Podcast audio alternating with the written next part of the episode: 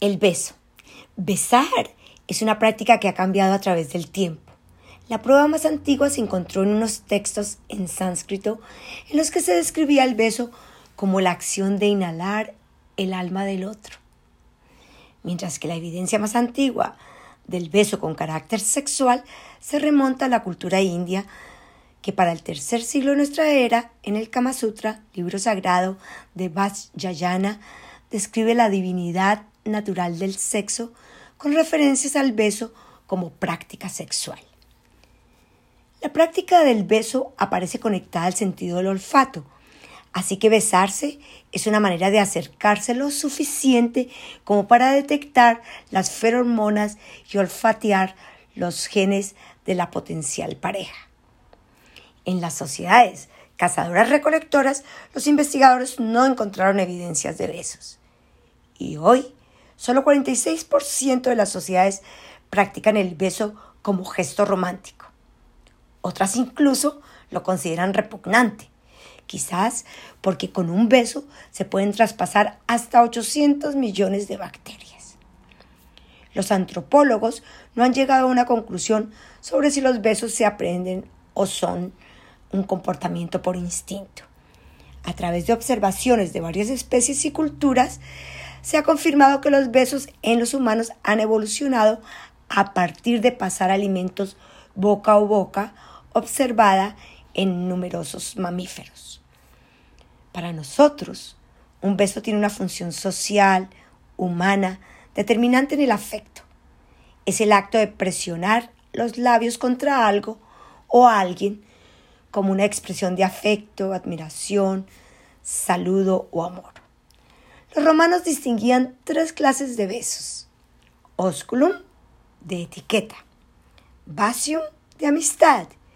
Suavidium, de amor. Los besos como saludo difieren según la cultura. En España, Italia y Francia es normal dar dos besos en la cara, uno en cada mejilla. En Polonia y Suiza se dan tres y en otros lugares del mundo solo uno. En distintas prácticas religiosas, el beso es una expresión de respeto, admiración, adoración, subordinación, lealtad o una consagración simbólica a una persona o a un objeto representante de la religión. Por ejemplo, en la religión musulmana se besa la piedra negra en el Hajj en el hinduismo se besa el piso de los centros religiosos. En el cristianismo se besan los escapularios, los rosarios y los crucifijos. En la liturgia cristiana se da el beso de paz, transformado hoy en un saludo de manos. También en el cristianismo se identifica el beso de traición o beso de Judas. Los fieles besan la mano, el anillo o los pies de cualquier autoridad eclesiástica. También tenemos besos mágicos en la literatura infantil, donde el beso tiene poderes mágicos.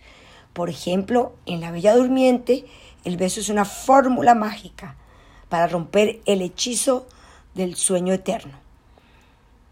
Los labios tienen muchas terminaciones nerviosas que los hacen sensibles al tacto y besar requiere una coordinación muscular que involucra 34 músculos faciales y 112 músculos postulares.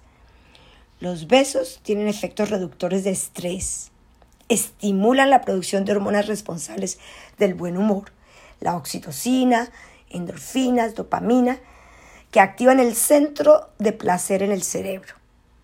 Así que no dejemos para mañana los besos que podamos dar hoy.